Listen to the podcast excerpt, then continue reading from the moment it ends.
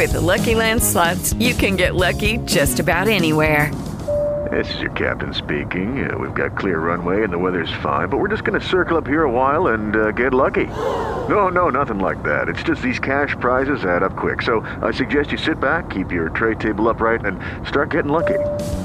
Play for free at LuckyLandSlots.com. Are you feeling lucky? No purchase necessary. Void where prohibited by law. 18 plus terms and conditions apply. See website for details.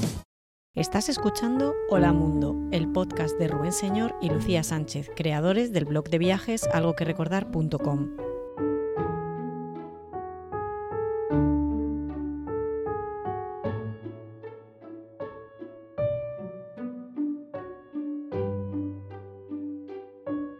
Hola, hola, bienvenidas, bienvenidos a este programa doble especial con motivo de haber conseguido llegar a 100 programas del podcast Hola Mundo. Bien.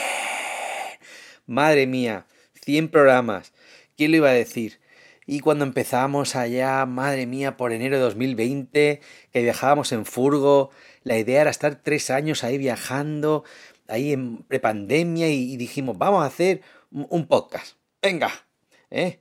Y en aquel programa cero de presentación contábamos pues cómo iba a ser, de qué iba a ir, qué pensábamos contar, quiénes éramos nosotros. Y madre, es una cosa que hoy, lo, miro, miro este programa y digo, ¡uy, qué pequeños Padawan! ¿eh? Y, y por aquel entonces grabábamos en nuestra furgo Arminda y Lucy en aquel programa tenía el pelo mmm, corto, llevaba una camiseta de rugby con el número 36 y yo llevaba una camiseta que hoy es de esas de dormir. Solo teníamos a Coque, estábamos en Tenerife, en modo convoy, eh, así mundo camper life y tal, pero la verdad es que no sabíamos aún en qué nos habíamos metido. Eh, lo que era la responsabilidad mm, de tener un programa de podcast, ¿no? Lo que exige y la cantidad de programas que íbamos a acabar haciendo. O sea, 100, 100, madre mía. Eh, no estoy seguro, no estoy seguro de si pensábamos en aquel momento en que llegaríamos a, eso, a 100 programas. No estoy seguro, yo creo que no. Nos gustaba mucho la radio, siempre nos había gustado y, lo de hacer un podcast era como lo, más cerca que podíamos estar. Y así empezaba Hola Mundo, con un programa cero, fuera de contenido, mmm, inocentes eh, en esto de, del podcast y en el mundo furgo también, porque éramos también pequeños padawans con el mundo furgo, y presentándonos a nosotros mismos y nuestras circunstancias. Ahí va.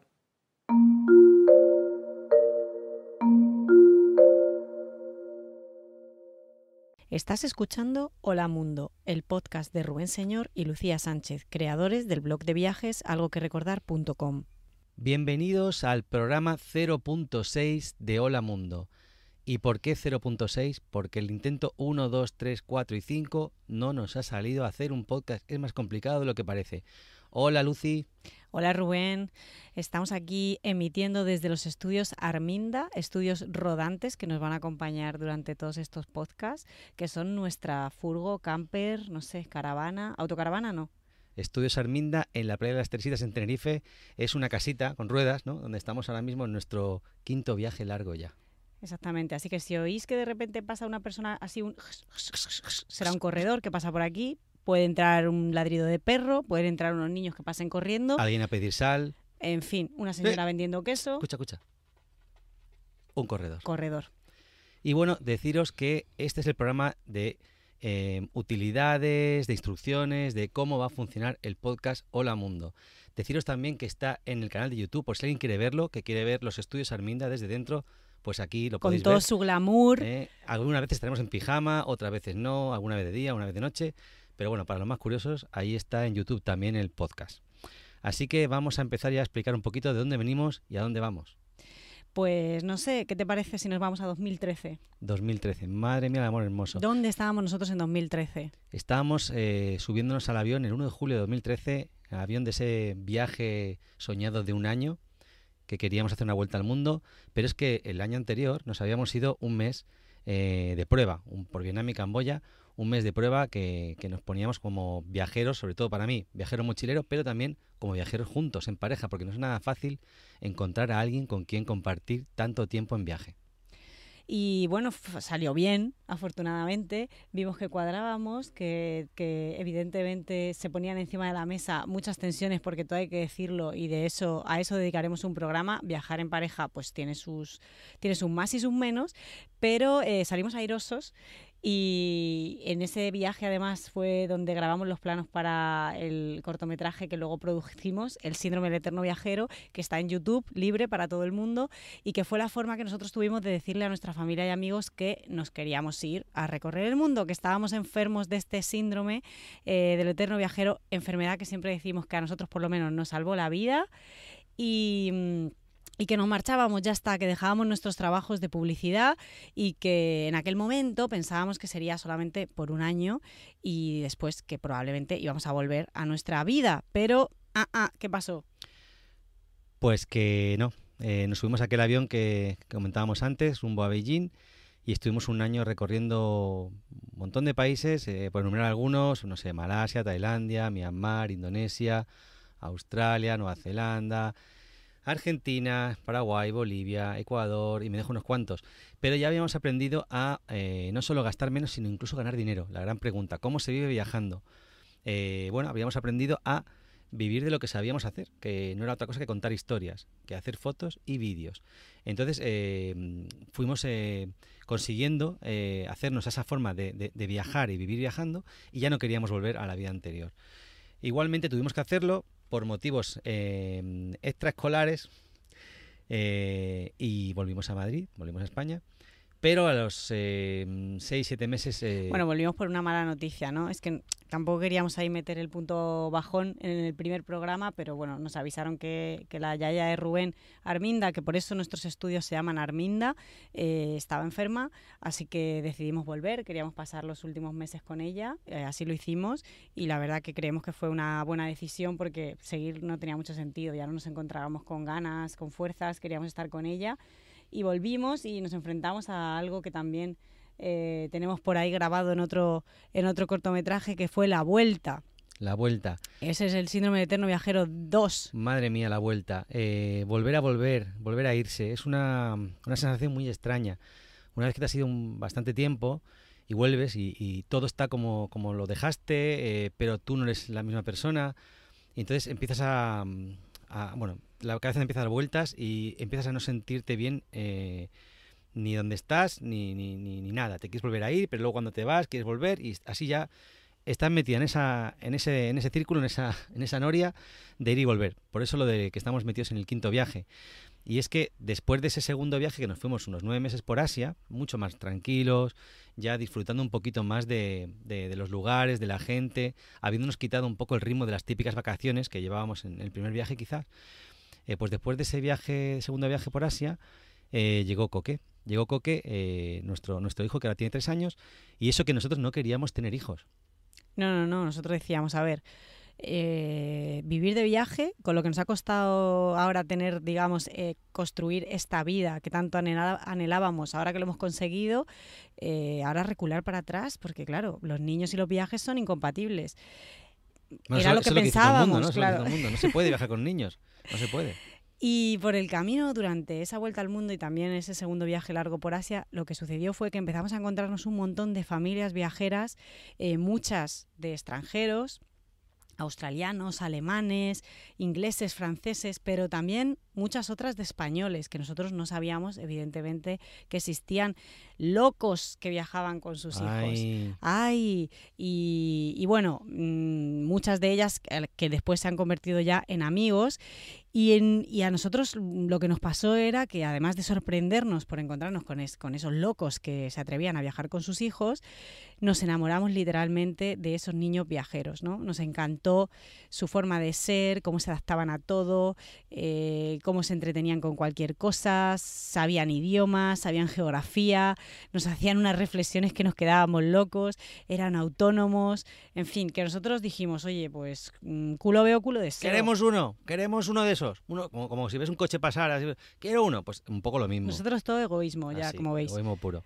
Y nada, llegó Coque a nuestras vidas. Y con él hemos hecho otros dos viajes largos, eh, recorriendo diferentes em, ciudades y países del mundo, estando un mes, un mes y medio en cada lugar, en profundidad, a otro ritmo, porque viajar con niños no tiene nada que ver eh, con el ritmo de, viajar en pareja o solo, también hablaremos de esto en algún otro programa, y de aquellos viajes, un documental, un documental que se llama Hola Mundo, que también está en YouTube, de ahí el nombre de este, de este podcast, en el que hablamos de lo que supone viajar eh, con niños, pero más allá de, lo, que, de lo que viene a ser el, viaje como hilo conductor, la importancia de los primeros años de vida en cualquier ser humano, ¿no? Cómo esos primeros años te marcan para, para el resto del camino. Y nada, pues después de esos dos años y medio, casi tres con Coque, pues ahora nos hemos embarcado en el mundo furgonetero. Somos totalmente pequeños Padawan. Eh, el otro día tuvimos nuestra primera quedada de convoy furgonetero. Eh, éramos los más losers de todos. Mm, somos cinturón blanco, blanco amarillo. Sí, porque hacemos, a nosotros nos gusta esto de volver siempre a la de salida, parece, ¿no? Cuando trabajábamos en, en, Madrid en publicidad y tal, no sé qué, lo dejamos todo para lanzarnos a viajar eh, con la mochila. Una mochila que, por cierto, en aquel momento, el primer día, pesaba 25 kilos cada una. Al final del viaje pesaba solo 8, ¿no? Ahí es nada. Cuando ya más o menos teníamos controlado el tema y éramos cinturón azul-negro, ¡pum! Un niño. Casi ha salido otra vez, porque no tiene nada que ver viajar con, niños a, no. Y ahora en camper, Arminda.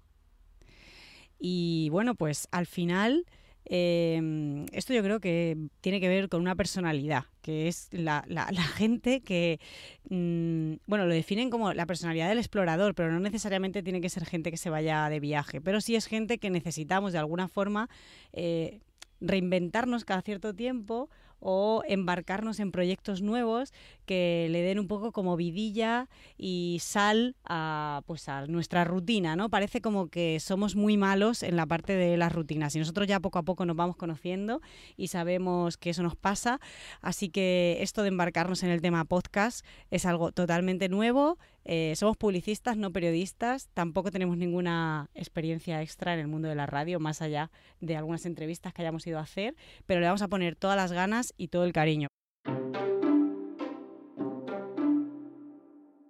El motivo de empezar a producir un podcast, pues yo creo que tiene origen en, de alguna forma, en estas ganas que tenemos nosotros de comunicar, que, que forman parte de la esencia de nuestra personalidad, pero también en que los dos somos muy fanáticos de la radio. Siempre nos hemos sentido muy cómodos cuando nos han invitado a, cualquier programa de radio, a hacernos una entrevista. Es un mundo que nos fascina mucho. Em, nos, gusta eso de poner la voz. Nos sentimos em, como muy... Es un, es un territorio como íntimo, ¿no? Estamos aquí eh, hablando, hay otra persona que te está escuchando en otra parte del mundo, pero a la vez no te ve, entonces también esto da paso o permite que haya un punto también como de, desarrollo de la imaginación, no sé, quizá por eso a mí la radio y los podcasts es como un, medio de comunicación que me hace sentir tan cómoda, em, quizá más que lo audiovisual, porque me deja ese punto a imaginarme cómo son las personas físicamente a, través de su voz, eh, imaginarme qué ropa llevan. Y bueno, en estos primeros programas teníamos también el vídeo, pero, pero luego más adelante mm, pues eh, quitamos el vídeo porque veíamos que tampoco aportaba gran cosa vernos a los dos ahí hablando, ¿no? Así que quizá ese es el, principal origen de, de, sentarnos los dos delante de los micros. Creo que es ese amor y esa pasión por la radio y es sentirnos muy a gusto siempre que hemos estado eh, invitados a algún programa de radio.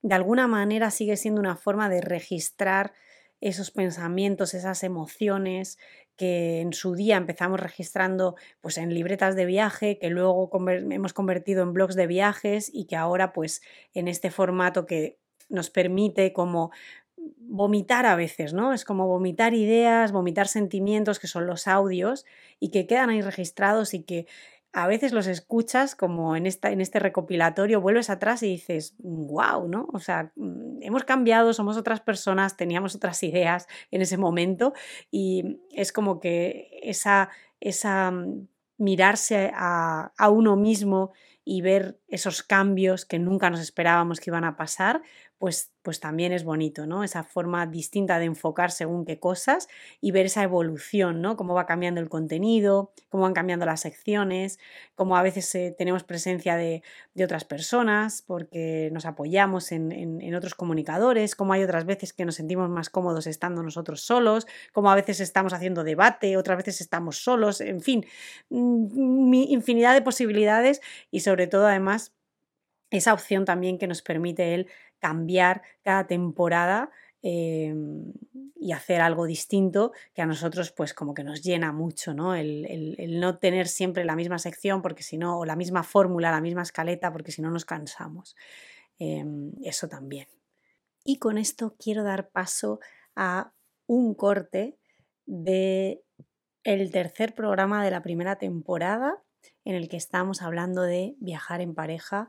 Rubén y yo estábamos en La Palma en ese momento grabando también desde los estudios Arminda y, y se nos nota, yo creo, pues un poco nerviosos porque todavía son esos primeros programas que no sabemos muy bien si vamos a, a estar bien los dos delante del micro y cómo nos vamos a coordinar. ¿Qué pensáis vosotros? Escuchadlo.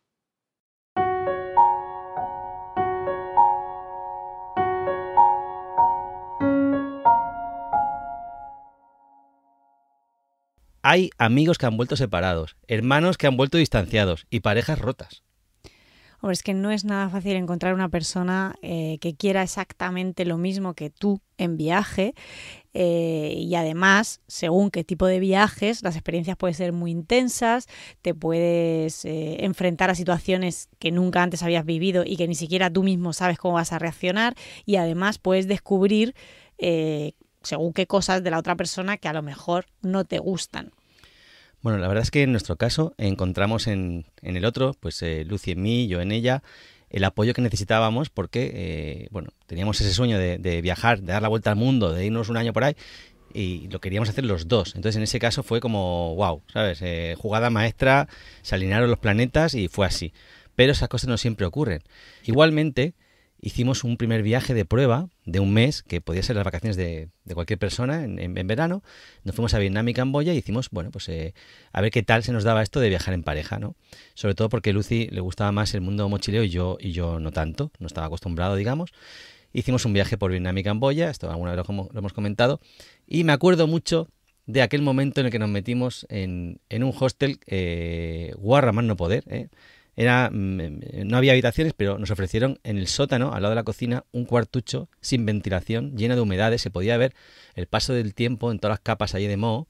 Había arañas, había todo, las sábanas mm, pues, negras por, por, zonas. ¡Qué exagerado! No, era así, era así. Y, y, yo le dije así, me las hice de valiente, le dije, bueno, Lucy, ¿qué? ¿Nos quedamos aquí o buscamos otro sitio? Eh, y ella dijo, no, no, nos quedamos aquí. A ver, era porque estábamos en ese momento de ahorrar dinero y, vale, costaría un dólar. Yo, yo es que en mi cabeza era como, bueno, vivamos a lo loco, gastémonos tres dólares más, ¿sabes? Pero no, no, claro, yo iba allí de un poco de gallito, pero seguro que es que buscamos, no, no, yo me podría quedar aquí, me dijo. Y yo le dije, vale, yo también, pero yo aquí no follo. Y lamentándolo mucho nos tuvimos que ir a otro lugar.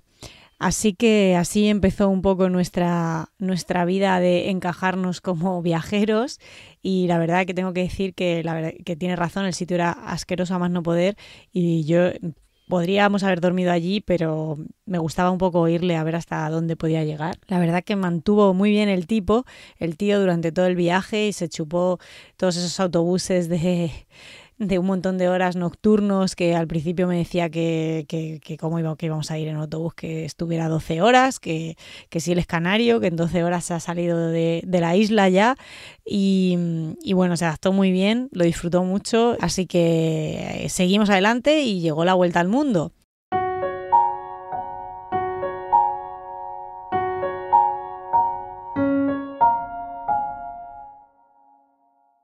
Empezamos grabando los podcasts con micrófonos buenos, buenos, buenos, e incluso en vídeo, ¿eh? para ponerlo en YouTube y tal, y ya salíamos allí, todo muy bien, ¿no? Em, con el paso de los programas y del tiempo, nos hemos ido haciendo cada vez más prácticos, aunque desde fuera pueda parecer que nos hemos acomodado o despreocupado. porque ya no grabamos en vídeo los programas y ahora usamos unos micrófonos más humildes, pero que se conectan al iPhone y que es todo más rápido, ¿no? Porque mm, esto de mm, grabar dos programas de podcast como Hola Mundo y Overlanders con dos niños y con la idea de subirlos con una periodicidad semanal es realmente imposible. O por lo menos es muy, muy, muy, muy difícil. Menos drogar a los niños o amordazarlos, hemos intentado de todo. Hemos intentado de todo.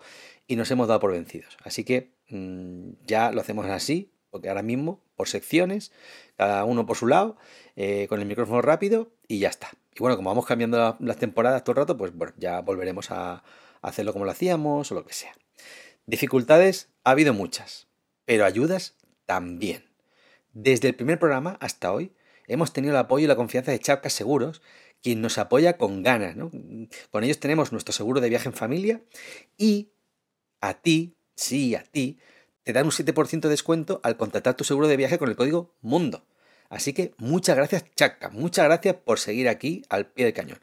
Por otro lado, a día de hoy grabamos varios programas de Overlanders cuando estamos en Madrid y tenemos el apoyo de los abuelos. Y Hola Mundo, pues eso, lo hacemos por secciones mm, como podemos. Hace tiempo que no grabamos ya en la furgo, eh, lo solemos hacer en nuestra morada de madera, y también eh, lo hacemos sobre la marcha cuando hacemos alguna temporada como la 5 y la 7 en modo diario de viaje sonoro. Aquí va un corte del programa de Maldivas, la temporada 3, uno de los más escuchados, seguramente por ser uno de esos destinos más que deseados.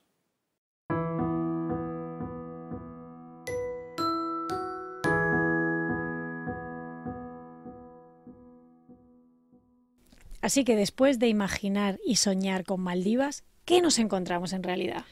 Pues a ver, nos llamaron la atención un montón de cosas. Por ejemplo, el hecho de estar en medio de una isla pequeñita y que desde allí podías ver el mar por todos los lados. Esto nos pasó en alguna isla, que te girabas sobre ti mismo y veías agua, agua, agua. Son islas diminutas. Eso sí, cada una viene con su pack de eh, mezquita, colegio, campo de fútbol con balón en el medio ahí ya, pues lo dejan ahí, porque claro, ¿quién se lo va a llevar? Eh, siempre hay un partido por la tarde, pero ahí está el balón. Y generador. Eso, eh, generador para la electricidad de la isla. Eso es, vamos, está siempre, siempre. Y una antena ¿verdad? Porque todas las islas, oye, de, de, 3G en aquel momento ahora ya de venir por 8G. Iban todas bien servidas. Sí, es verdad que había conexión buenísima en todos lados y ellos todos con el teléfono a tope, siempre súper conectados. Había islas en las que no había ni vehículos, evidentemente. De repente, claro, había uno que tenía una moto que era el capitán general de la isla, al que le iba muy bien.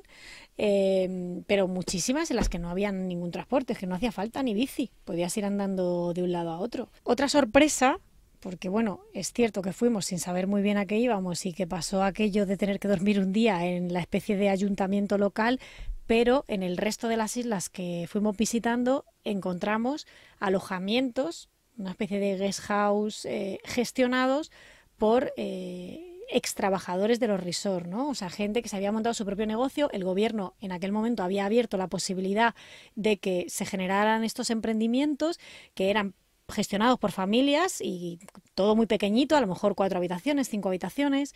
Rondaban entonces los 30 euros aproximadamente. Quizá nosotros ahí, como estábamos en modo mochilero, regateábamos siempre un poquito más, a 25 por ahí. Eh, luego, pues suponemos que habrán ido subiendo, ¿no? Pero claro, ellos al tener el histórico de nivel y de calidad de lo que se ofrece dentro de los resorts, pues tenían eh, entendían que era ese era el nivel que había que ofrecer, ¿no? Entonces eran alojamientos muy pequeños, pero las habitaciones están fenomenal. De repente el baño te lo encontrabas eh, pues abierto con vistas al exterior y te podías duchar viendo pues unos arbolitos. El desayuno estaba fenomenal. Bueno, todas las camas venían con su pato hecho con toalla. Ah, sí. ¿Eh? que te hacen, te hacen con una toalla, te hacen un, pato, un cocodrilo, un corazón, eso estaba en, todo, en todos los sitios estaba ahí puesto como de esto se hace así, en este país hace así, que lo hemos visto en el resort. Oye, y todas con su pato. Sí. Era como un nivel de calidad hotelera muy alto y unos, y unos alojamientos así muy chiquititos, pero pues eso, como muy limpios. Bueno, de hecho, varios de ellos estaban casi casi reformando, o sea, acabando de construir, porque hacía poco que habían empezado y estaban ahí todavía con, la, con las obras, casi casi que fuimos los, primeros en, en alguno de ellos, ¿no? Lo más bonito de quedarnos en esos sitios, aparte de contribuir a la economía local, conocer a la gente, ¿no? Porque lo que queríamos realmente era conocer a los divejís, ¿no? Que era mm, estar en las islas donde vivía la gente local. Eh, o sea, porque es verdad que lo del, resort está muy bien y seguro que es una pasada, pero nos llama también mucha atención cómo, cómo son aquí los, Maldivos, cómo es esto, ¿no? Entonces, si había un encanto también especial es que teníamos el mismo cielo y el mismo mar, porque realmente en muchas de las islas que estuvimos, enfrente estaba una isla de resort. O sea, digo, es que estamos eh, ahí, ahí. Y a veces íbamos a hacer snorkel y, nos juntábamos con gente que dormía que dormía allí y nosotros pensábamos, jolín, ¿no? Qué suerte tenemos que estamos aquí y de alguna manera pues, pues podemos ver qué desayunan ellos, qué comen ellos, cómo se las apañan eh, en el día a día, el barco que llega por la mañana que trae, pues eso, frutas y verduras, eh, a veces que, no hay, porque evidentemente cómo se las, cómo resuelven problemas para, para, porque el que no tiene un supermercado ni un centro comercial a mano, entonces eso, pues como que lo queríamos vivir en primera persona, nos llamaba mucho la atención y, y viajar así a Maldivas, pues nos dio esa oportunidad. Los fondos marinos, espectacular. Allí no necesitas tener título de buceo ni nada. O sea, te metes con las gafas de snorkel, así bajas la cabecita y dices, ¡Hola! Lo que hay aquí debajo. Pero esto, esto, ¿esto qué? O sea, te metes peces por un lado, por el otro, ves por ahí un tiburoncico pequeño, uno más grande, unos corales, unos colores, una cosa, pero ahí todo ahí de abajo, y dices, pero esto, esto es una, una, locura. ¿Cómo nos arrepentimos de no tener el título de buceo? Y desde luego creo que bastante culpa tuvo Maldivas de que de ese viaje dijéramos, de aquí no pasa, que nos sacamos el título de buceo. No puede ser tener esto delante y no poder meter la cabeza más abajo, ¿no? El ambiente. Tú estás en una isla de estas y allí está la gente sentadica fuera del bar sentados ahí hablando, hablando, hablando, hablando, ahí echados como si se hubiesen caído un quinto sobre una silla. Se va uno, viene otro, la charla sigue y sigue y sigue y ya está. Y mañana más.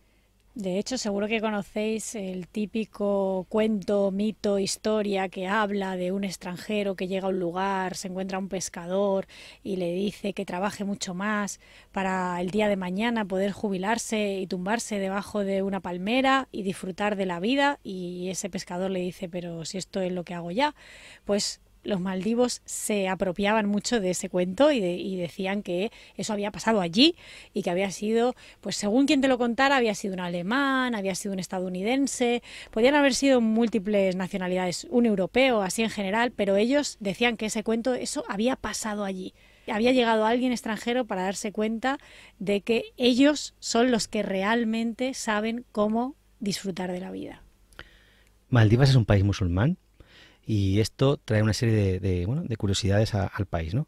Eh, aparte de que, de que, tiene su mezquita, están las cinco llamadas al recio y demás, eh, bueno, pues eh, las mujeres se bañan con, con ropa, están cubiertas, se bañan con ropa, pero estas islas, todas las islas tienen una bikini beach, que le llaman para extranjeros, para que se puedan bañar con, con su bikini, lo cual me parece como wow, ¿no? Porque que tengan en cuenta otras culturas para que en su, en su, en su isla se puedan bañar. Que eran islas mínimas. Claro, eran islas mínimas y como que respetan tu cultura porque a ti te gusta ir en bikini y allí no se puede y te dejan un trocito para que tú te bañes. Por supuesto, en los resorts no hay ningún problema, ¿no? En ese sentido.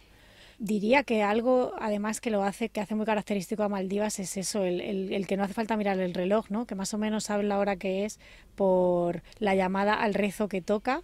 Incluso se oye debajo del agua. Me acuerdo de estar haciendo snorkel y oírlo pero también en ese sentido son bastante como relajados. Supongo que en la capital la gente será más estricta, pero en las islas, bueno, no veías a todo el mundo salirse del agua para irse corriendo a la mezquita, no sabemos si luego recuperaban sus rezos, pero vamos, que había bastante relax al respecto. Sí, es verdad que no había alcohol, como país, un buen mm. país musulmán, solo hay en el aeropuerto, en el hotel del aeropuerto, y tampoco había perros. Que tampoco le gusta mucho a los musulmanes. El atún. El masuni. El masuni. O sea, perdóname, el atún, que no teníamos ni idea. El atún allí es un emblema nacional. O sea, es, un, es riquísimo riquísimo, eh, hasta el atún en lata, ¿te acuerdas? Que con Saz, con uno de los amigos eh, locales que nos hicimos allí, también a través de, de Couchsurfing, eh, nos dijo, oye, un regalo que podéis llevaros de aquí a otra persona es una lata de atún, porque es que está buenísimo y es cierto que hay una diferencia brutal de sabor eh, hasta del atún de lata. Claro, cuando nos lo dijo es como, bueno, vamos a llevar un atún de lata de regalo. Pero sí, sí, es que estaba muy rico. Sí. Claro, es que ellos están muy orgullosos de, su atún. Lo desayunan, ¿te acuerdas? Que había ahí el atún eh, juntado con un poquito de cebollita y de limón y no sé si lo juntarían también con algo de coco rallado, que es otro de los ingredientes como básicos en su cocina. Eh, y lo ponían en un pan tipo roti indio, pero que supongo que tendrá otro nombre seguramente, y eso era lo que se tomaban para desayunar. Bueno, más de una vez nosotros compramos en el- la tiendecita de turno de la isla unas latillas y nos las comíamos ahí en la playa. ¿eh? Pero que Tranqui- buenísimas. Y decíamos, mira, ahí enfrente en el resort nos están comiendo este atún tan rico de lata. Pringaos. y en ese momento otro hidroavión pasando. ¡Hala! 500 pavos. Otro hidroavión o un murciélago de medio metro. Sí, eso fue espectacular. Ver esos murciélagos ¿Pero qué es de medio metro volando de día, de una palmera a otra. No, porque tú te imaginas pequeñicos de noche así, con los dientes, que se van a convertir en un Drácula o algo allí. Medio metro de murciélago sobrevolándote para allá, otro para acá. Y dices, pero bueno, pero bueno, pero bueno. ¿Será un hidroavión? No, es un murciélago. Mosquitos también hay, que lo sepáis. Mosquitos hay en Maldivas para aburrir también, ¿eh? Sí. Las sillas de las islas. Allí te hacen sillas con, con unos hierros, te hacen unos cuadrados, los cuelgan de, de los árboles y hay sillas por todos lados, banquetas hechas por todos lados. Pero tú, si estás cansado porque tienes que hacer los 300 metros de isla de un lado y te cansas, dices, aquí hay un una silla. público. Y si no, 10 metros más allá otra. Pues es que, es muy cansado andar. Entonces, una silla y otra y otra. Entonces, por todos lados había sillitas, banquitos para el deporte nacional de la isla, que es hablar. Allí echar la charla y ya está, porque no hay mucho más que hacer. Una cosa que nos llamó mucho la atención fue ver eh, bastante basura, botellas y un montón de cosas en las orillas de las islas.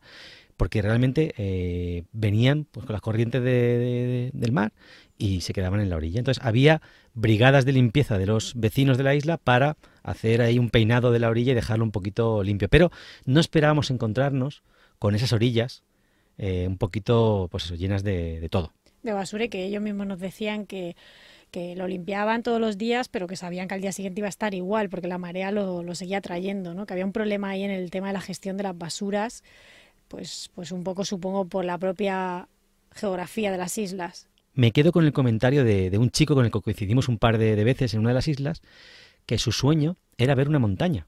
Y es que, claro, estamos hablando del país más bajo del mundo, que su altitud media mam, es un metro y medio y lo máximo que alcanza alguna de las islas, 2,3 metros. O sea, nada, que, que, que vamos, que, que ahí como, como esto siga lo del calentamiento global, adiós. De hecho, ese es el, digamos, yo diría, el punto más amargo que nos llevamos de, de Maldivas, ¿no? Allí, pues ese tema, eh, la subida de los océanos que va poco a poco, lo ven a diario.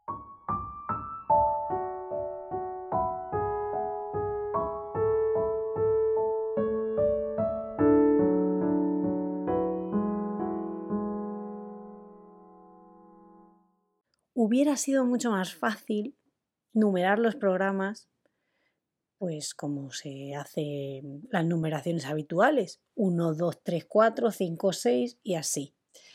Pero el cerebro de Rubén no funciona así. Esto es una cosa que yo he aprendido con el paso del tiempo y, y entonces en su cabeza era más sencillo poner delante el número de la temporada y detrás el programa. ¿Vale? Entonces esto puede que dificulte en un momento dado mmm, cuando te vas a la búsqueda de voy a escuchar el programa 54, pues eh, encontrarlo.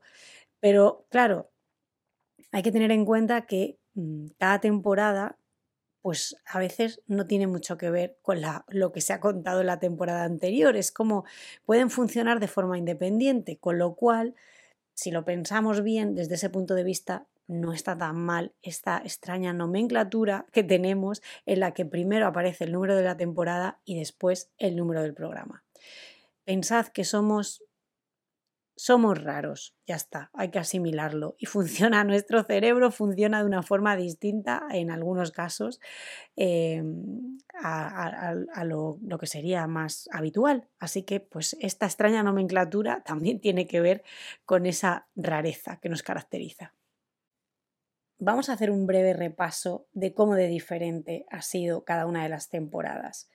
Empezamos en la temporada 1 abordando grandes temas sobre viajar en un formato muy charla entre Rubén y yo y, y, ahí pues era una forma de responder a esas quizá preguntas más comunes que requieren una explicación más larga y que muchas veces pues no podemos abordar en un mensaje o en un email y necesitan un desarrollo, ¿no? Pues preguntas como cómo organizar un gran viaje, mm, en qué consiste o qué hay que tener en cuenta para viajar en pareja, cómo es viajar con un bebé, cómo es viajar con los abuelos o, viajar en furgoneta eh, y así, ¿no? Entonces, eh, estos grandes temas estaban ahí en esa primera temporada. En la temporada 2 nos centramos en destinos, ¿no? En destinos más grandes y ahí pues, pues viajamos a muchos de los países en los que hemos estado. Había además una sección muy bonita que nos encantaba que, hacía Chapka, que era Palabras by Chapka. Eh, en esa sección pues había una palabra que solo existía en un idioma y que, y que nos llevaba un poco también como a entender la cultura de ese lugar y, bueno, eh, por las distintas eh, secciones de esta, en esta temporada segunda íbamos un poco abordando el destino desde un punto de vista más práctico y también desde un punto de vista sensorial, ¿no? ¿Qué sensaciones habíamos tenido nosotros en ese país? En la temporada 3 seguimos centrados en destinos, en países, pero reinventamos las secciones, cambiamos todas las secciones y, esta vez, por ejemplo, hablábamos de qué era lo más raro que habíamos visto en ese país o lo más bonito, un recuerdo concreto que tuviéramos en ese lugar y además incluimos ahí eh, las videotontunas, que aquí no estaban en vídeo, claro, estaban en audio, que eran unas pequeñas pildoritas que, mm, que nos daban un mensaje, ¿no? Un mensaje, pues mm, algo, un pensamiento que nosotros hayamos tenido en viaje, que en su día transformamos primero en, como en frases con, imágenes en las redes sociales, después se convirtieron en un libro cuando llegamos a las 100, eh, después se convirtieron en postales y también en un momento dado se convirtieron en, en vídeo con, con, la voz del maravilloso Dani Verdín. Em, y entonces, pues aparecían por aquí también en la temporada 3 esas, esos mensajitos viajeros que llamamos videotontunas.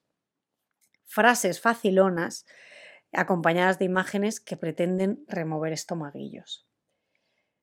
La temporada 4 empezaba fuerte con una editorial eh, rescatando pues muchos de los textos que nosotros hemos escrito y que además están sepultados ahí entre los miles de artículos del blog, porque al no ser em, contenidos SEO, pues son muy difíciles de encontrar, ¿no?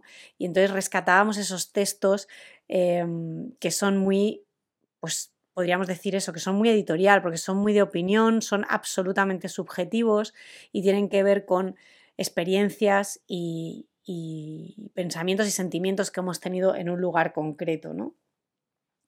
Esa sección se llamaba Juntando Palabras y además también incluíamos una, una voz externa, una segunda opinión de alguien que hubiera estado en ese destino, pero que lo hubiera conocido desde un punto de vista diferente. ¿no? En la temporada 3, por ejemplo, teníamos eh, una voz eh, de fuera que, era alguien que conocía el país y que había viajado a él, pues a lo mejor de una de una forma más común, ¿no? Pero en esta temporada 4 teníamos una voz de, alguien que, que, hablaba del destino desde un punto de vista que va más allá de un viaje, ¿no? De hecho, decíamos cuando el destino no es el motivo del viaje.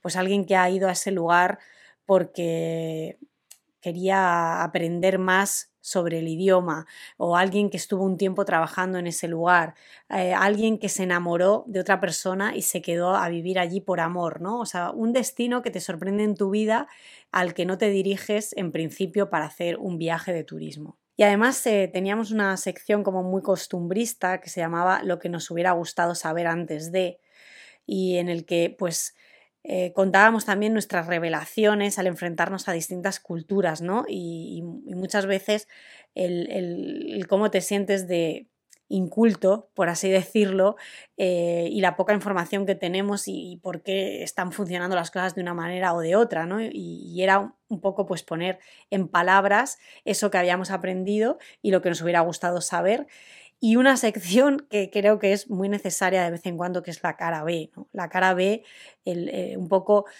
las sombras o lo más negativo de según qué cosas en viaje, pues ahí también estaban en esa temporada 4. En la temporada 5 nos lanzamos a hacer un diario sonoro, eh, un experimento de, dentro de nuestro viaje en furgoneta desde Fuerteventura hasta Eslovenia, en un contexto muy concreto que era el del embarazo de Tindaya, que venía además eh, con, con, con, algunas complicaciones previas, ¿no? después de tres abortos espontáneos y muchas dudas de si debíamos hacer ese viaje o no, de si ese viaje iba a ser peligroso o no. Entonces, eh, compartimos a modo de, en lugar de haber hecho esa libreta de, de, viaje, pues fuimos haciendo audios y que de una temporada que parece que estamos casi hablando en, en conversaciones de audio de WhatsApp, ¿no? Que de una temporada muy íntima. En la temporada 6 nos centramos en ciudades, porque es cierto que no es lo mismo. Hay algunas ciudades en el mundo ¿no? que ya son un destino en sí mismo, que son tan grandes, que ofrecen tanto, que, podemos pasar eh, una temporada larga visitándolo y hablamos de las circunstancias en que conocimos ese destino y cómo, ha, cómo cambiaba, ¿no? cómo ha cambiado lo diferente que puede ser un París eh, viajando en el año 2000 a un París viajando con, con, nuestro hijo mucho más tarde o a un París en pareja, ¿no? Por ejemplo, y así con, con distintas ciudades. En la temporada 7 hicimos una especie de mix entre mmm, diario, viaje sonoro y cuestiones un poco más prácticas de, del país en el que estábamos. Está anclado en el contexto de el último viaje que hemos hecho por Europa y hay partes que están grabadas en directo en, en esos sitios en los que íbamos eh, encontrando y viendo. Luego hay otras que están grabadas posteriormente porque hemos tenido que buscar información, las hemos tenido que reescribir para que estuvieran mejor y bueno, y queda también una, una temporada 7 muy centrada en Europa pero también muy diferente a lo que estábamos haciendo hasta el momento. Y en la temporada 8 pues hemos vuelto a romper todas las secciones. Mm, hemos buscado unas secciones random, por así decirlo, recetas, tips mm, fotográficos, consultorio, hemos rescatado los cromoviajismos, un, un lugar en el que nos hubiera gustado quedarnos a vivir. Y con todo eso hemos hecho un picadillo y cada programa pues nos lleva a una mezcla de distintos lugares, siempre un poquito también salpicados por esos mapas sonoros, ¿no? Esas notas, esos clips de audio que empezamos a grabar en la vuelta al mundo, o sea, es que tienen ya casi 10 años algunos y que seguimos alimentando en eh, nuestra, nuestro disco duro y nuestra base de datos de notas de audio eh, tomadas en, los distintos lugares para un poco poder teletransportarnos a, a ese sitio. Y vamos a irnos a escuchar un trocito de la temporada 3, esa temporada que centramos en ciudades. Eh, vamos a irnos a Tokio.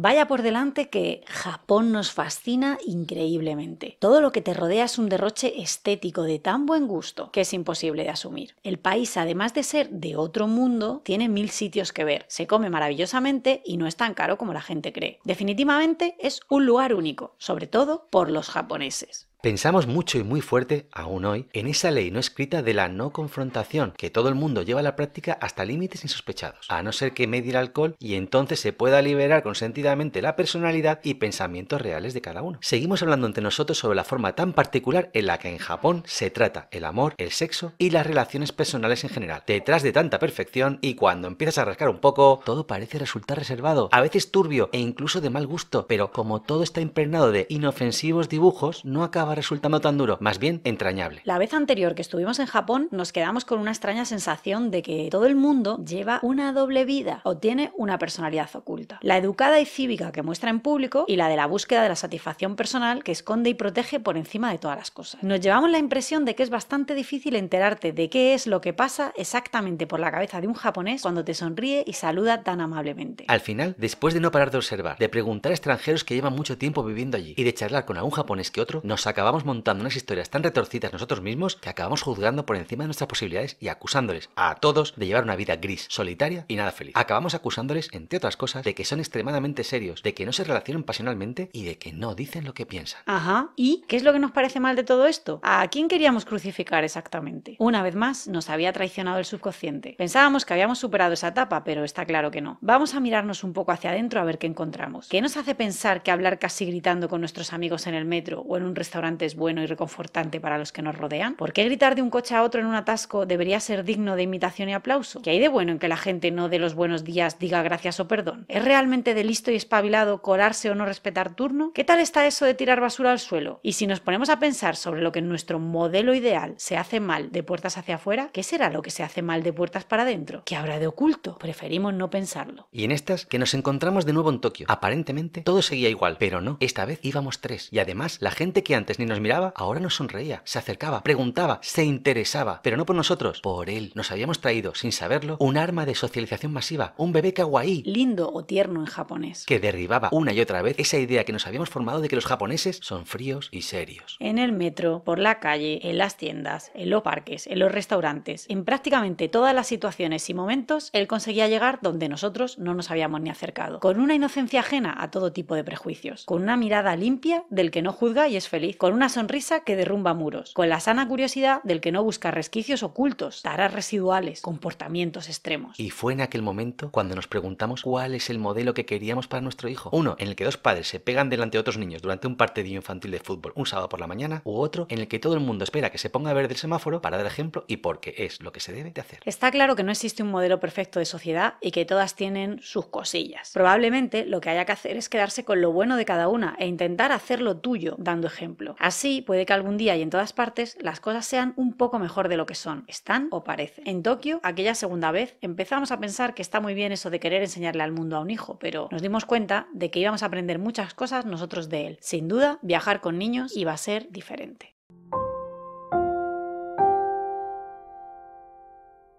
Hasta el próximo especial del programa 100. Chao. Si te gusta nuestro podcast Hola Mundo, nos gustaría pedirte que te suscribas, comentes, le des al boca a boca, nos des una buena valoración o lo hagas todo. Nos ayuda a seguir con el programa más de lo que imaginas. Y si te gusta, pero mucho, mucho, cómo transmitimos sensaciones, recordarte que tenemos tres libros viajeros. Algo que recordar viajando con mochila, algo que recordar viajando con bebé y tontunas viajeras. Ya sabes, también puedes encontrarnos en nuestro blog algoquerecordar.com o en redes como arroba algocurrecordar. 你好，世界。 Привет, мир! Ciao, mondo. Hello, it is Ryan, and I was on a flight the other day playing one of my favorite social spin slot games on chumbacasino.com. I looked over the person sitting next to me, and you know what they were doing?